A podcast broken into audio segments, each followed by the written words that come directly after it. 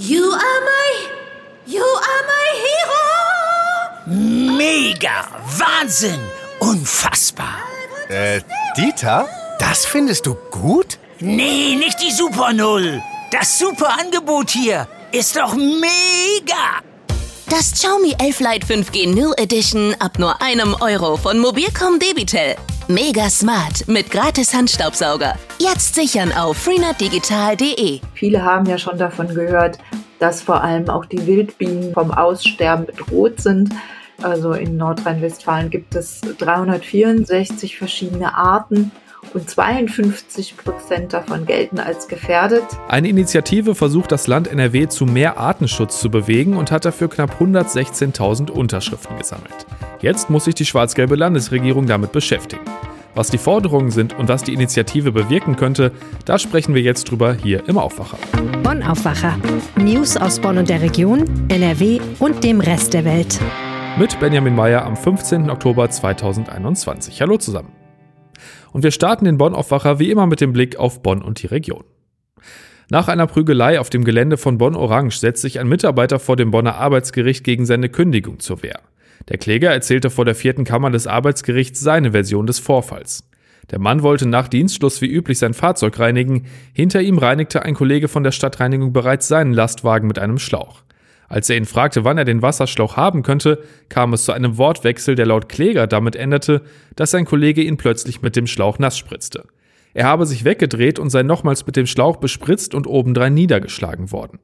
Um sich dem deutlich größeren Kollegen zur Wehr setzen zu können, griff der Kläger nach seinen Worten einen Besen und prügelte auf sein Gegenüber ein. In dem Moment kamen Kollegen dazu und trennten die Streithähne. Zitat ich bin direkt zu meinem Vorgesetzten gegangen und habe von dem Vorfall berichtet. Der hat mir nur gesagt, der andere hätte auf mich fester draufschlagen sollen.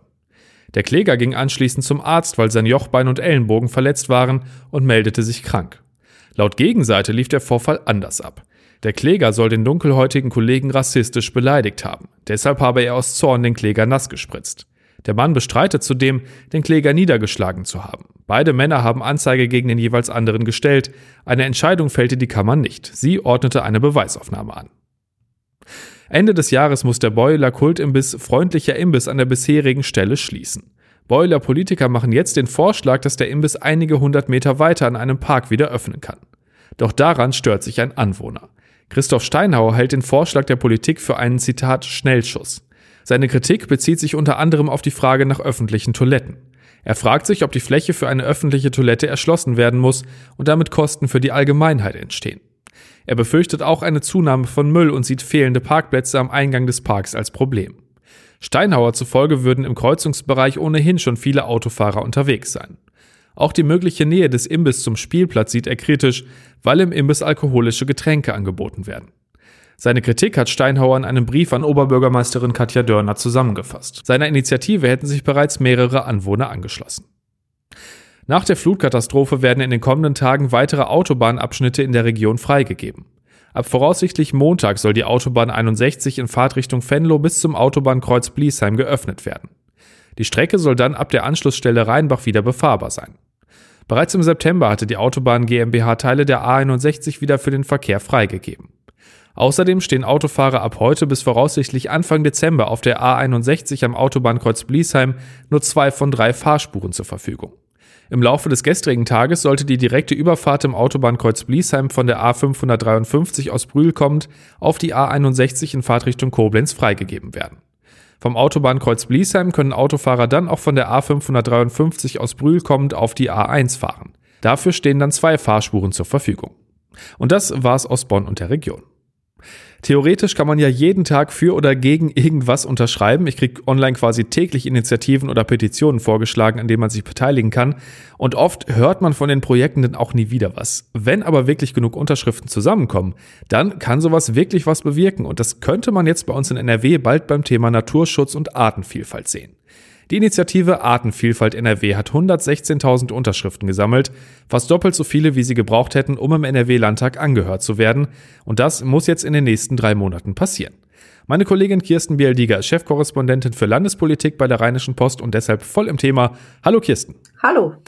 Kirsten, fangen wir mal ganz vorne an. Das ist ja eine Initiative von unter anderem mehreren Umweltverbänden in NRW.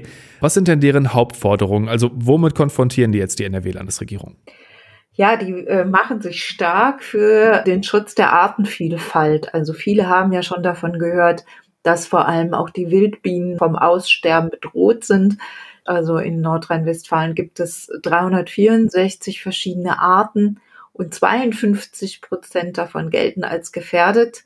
Und das ist deshalb so dramatisch, weil diese Wildbienen häufig auf bestimmte Blüten und Blumen spezialisiert sind und auch Obstarten, sodass nur eine bestimmte Art von Biene dann in Frage kommt, um bestimmte Obstblüten oder andere Pflanzen zu bestäuben. Und wenn diese dann aussterben, dann ähm, stirbt damit auch eine bestimmte Frucht möglicherweise aus. Und mit den entsprechenden Folgen für unsere Ernährung. Also Bienen auf jeden Fall als ganz wichtiges Thema. Äh, was steht denn sonst noch auf der Agenda?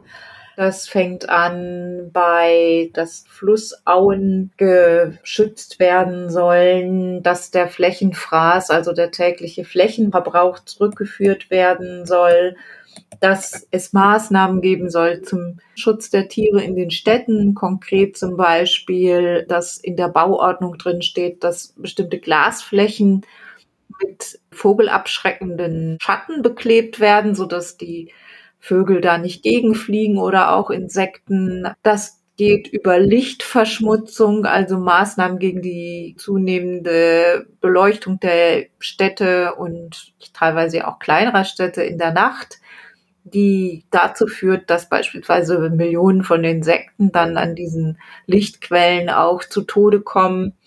Also es, ist, es geht bis hin dazu, dass es Biotopverbünde geben muss, also nicht nur vereinzelte geschützte Bereiche, sondern dass es in Nordrhein-Westfalen einen zusammenhängenden Biotopverbund geben soll, was ja einen riesigen Unterschied macht für diese Arten. Denn wenn sie alle auf bestimmte kleinere Flächen beschränkt sind, kann man sich ja vorstellen, dass die Überlebenschancen ähm, niedriger sind, als wenn es wirklich einen übergangslosen großen Bereich gibt, in dem die Arten geschützt sind.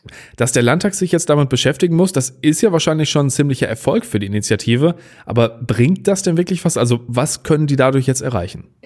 Ja, zumindest haben sie es ja auch schon mal geschafft, die Aufmerksamkeit noch mal stärker auf das Thema zu lenken. Wir reden, glaube ich, immer noch mehr über den Klimawandel. Also die Experten streiten sich, was für das Überleben der Menschheit wichtiger ist. Und es kommen nicht wenige zu dem Ergebnis, dass der Schwund der Arten zurzeit eine noch größere Bedrohung für die Menschen darstellt. Und diese Volksinitiative hat es jetzt ja geschafft, binnen kurzer Zeit 116.000 Unterschriften zu sammeln. Viel, viel mehr, als sie bräuchten. Und das zeigt ja auch schon mal, dass das Thema in der Bevölkerung eine feste Verankerung hat und auch ein Bewusstsein da ist. Und Politiker wollen ja wiedergewählt werden, bekanntlich, so dass, wenn sich so eine Initiative gründet, die Politiker vielleicht dann auch sehen, ja, also es gibt dafür ein Bewusstsein bei den Wählern und äh, sich da eher auf bestimmte Forderungen einlassen, als wenn das abstrakt bleibt und dass es im Landtag besprochen wird und sie dort ihre Forderungen eben auch zu Gehör bringen können, ist ein riesengroßer basisdemokratischer Erfolg. In NRW wird gerade ein Landesnaturschutzgesetz erarbeitet und dazu werden ja auch Experten angehört und die haben sich jetzt auch zu den Forderungen der Initiative geäußert. Ähm, wie schätzen die denn die aktuelle Lage und diese Forderungen ein? Ja, das war ganz interessant. Ich habe mich vor allem auch äh, konzentriert heute auf die Stellungnahmen der Wissenschaftler und die waren übereinstimmend der Meinung, dass wirklich mehr getan werden muss für die Artenvielfalt und einige von ihnen ein Professor Butschardt aus Münster, ein Umweltökologe, ging sehr scharf auch mit, mit der Landesregierung ins Gericht und sagte beispielsweise beim, beim Flächenverbrauch seien Rückschritte zu verzeichnen. Das sei äh, unverständlich, weil die wissenschaftlichen Erkenntnisse alle da seien und es sei sehr wichtig dass der Flächenverbrauch gerade in Nordrhein-Westfalen, das ja sehr stark besiedelt ist, gestoppt wird. Und er sagt, das ist unverständlich, dass da eben die Maßnahmen, die die rot-grüne Vorgängerregierung getroffen hatte, jetzt wieder rückgängig gemacht werden sollen. Ein weiteres Beispiel ist, ähm, dass es an den Gewässern, an den Flüssen möglichst fünf Meter breite Streifen geben soll, damit kein Düngeeintrag passiert, also dass dort dann eben nicht gedüngt werden darf oder keine Pestizide benutzt werden dürfen, damit das nicht in die Gewässer kommt und damit dann breit verteilt wird. Auch da sagt er, das sind auch alles Erkenntnisse, die wir längst haben. Und warum dreht die Landesregierung das wieder zurück oder will das zurückdrehen? Also da war die Meinung schon ganz klar. Es gab dann auch noch eine Stellungnahme des Leibniz-Instituts zum Thema Raumplanung und die haben auch gesagt, also der Flächenverbrauch muss gedrosselt werden. Das ist ganz, ganz wichtig, um den Lebensraum für viele Arten zu erhalten. Also da gab es, gab es schon viel Kritik von der Seite der Wissenschaftler. Da gab es also einen drüber für Schwarz-Gelb, aber ähm, wie ist das jetzt mit dem geplanten Gesetz? Äh, wann soll das kommen und was würde das bringen aus Sicht der Wissenschaftler? Die Umweltministerin strebt an, unter anderem, dass Genehmigungsverfahren schneller laufen und dass das auch unbürokratischer wird, das ganze Gesetz. Also, dass mehr Transparenz herrscht und dass man bestimmte Dinge beschleunigt. Es gibt zum Beispiel auch Beiräte auf kommunaler Ebene, die immer in Umweltfragen auch ein Wörtchen mitzureden haben. Es soll dann mit den Terminfindungen schneller gehen, sodass nicht immer alles auf die lange Bank geschoben wird. Da sind die Meinungen natürlich geteilt. Also die Unternehmerverbände finden das eher gut, während die andere Seite, die Naturschutzverbände und auch zum Teil die Wissenschaftler sagen, warum schwächt man jetzt diese Beiräte? Es wäre doch viel besser, wenn die gestärkt würden, damit auch der Naturschutz gestärkt wird. Also an dieser Linie entlang entwickeln sich im Moment die Diskussionen, aber das Gesetz ist auch noch nicht verabschiedet. Und wer weiß, vielleicht bringt ja auch diese Volksinitiative ein bisschen was ähm, dahingehend, dass dann das Gesetz noch in entscheidenden Punkten geändert wird. Ja, wie es klingt, wird das wohl zumindest aus Sicht der Initiative noch ein bisschen Überarbeitungsbedarf haben. Vielen Dank, Kirsten, für die Infos und einen schönen Tag dir. Ja, gern, dir auch. Wann wart ihr das letzte Mal in der Apotheke? Also wir vom Aufwacherteam haben festgestellt, seit Corona sind wir da doch ziemlich, ziemlich oft. Eben nicht nur um Medikament zu kaufen, wenn man mal krank ist, sondern eben auch um Corona-Tests zu machen, den Nachweis der Corona-Impfung zu digitalisieren, ein neues Blanko-Impfheft oder eine FFP2-Maske zu kaufen. Apotheken waren und sind also auch in der Corona-Pandemie ziemlich wichtig. Es ist jetzt aber so, es gibt immer weniger Apotheken in ganz NRW. Mehr dazu hat NRW-Reporter Viktor Marinov recherchiert. Hallo Viktor. Hi. Lass uns das zum Start mal einordnen. Ähm, überall in Deutschland gibt es weniger Apotheken, auch bei uns in NRW. Was bedeutet das?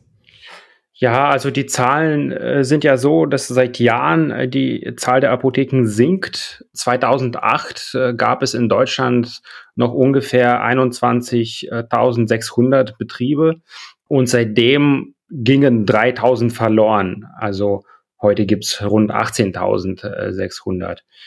Auch für NRW kann man das beobachten. Also in NRW hat man in den letzten zehn Jahren so ungefähr 760 Apotheken verloren sozusagen. Also 16 Prozent äh, von dem äh, Bestand.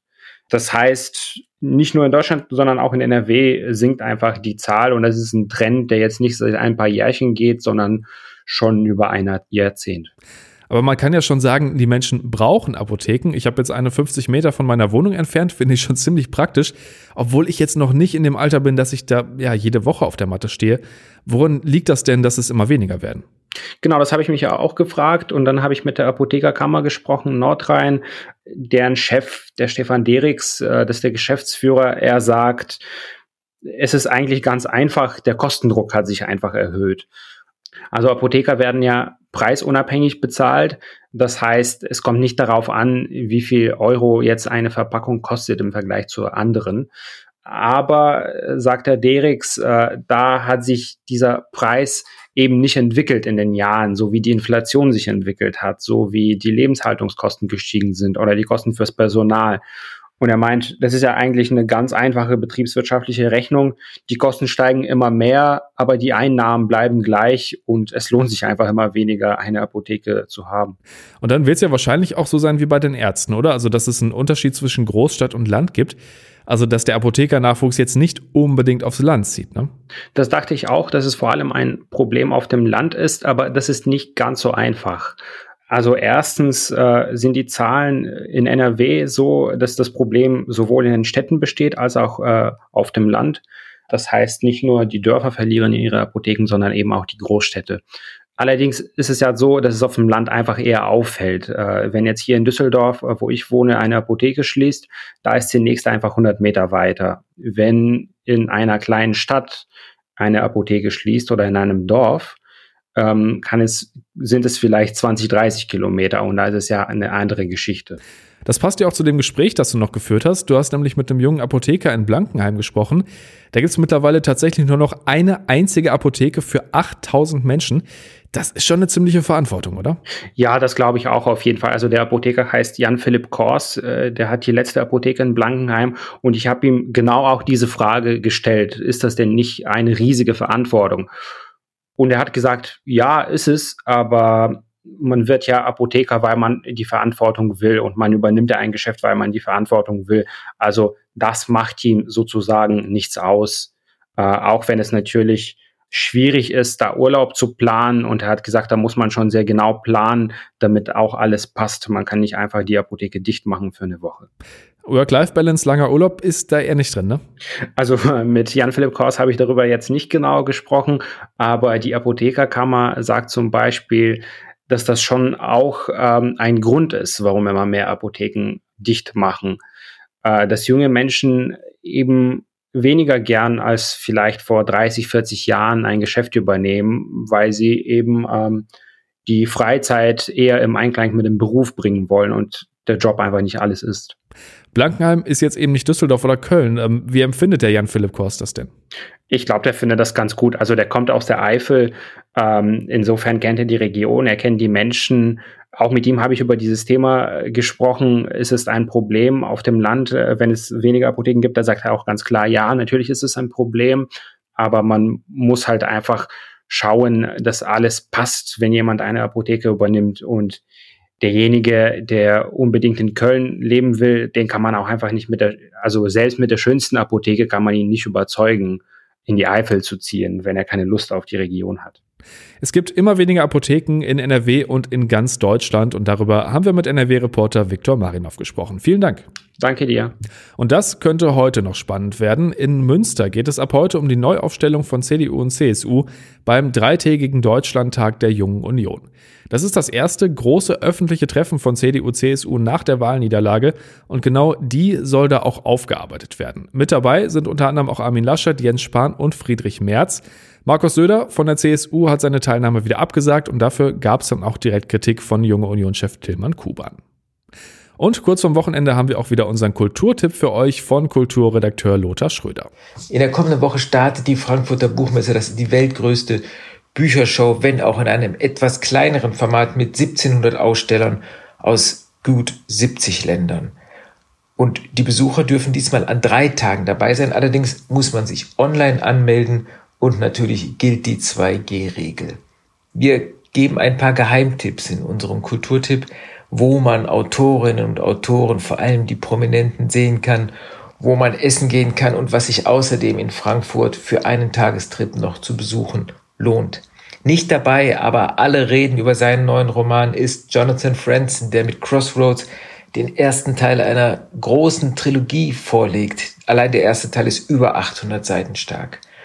Und für alle, die das Buch noch nicht haben, möchte ich zumindest als Leseanreiz den ersten wirklich tollen, grandiosen Satz aus dem Buch vorlesen.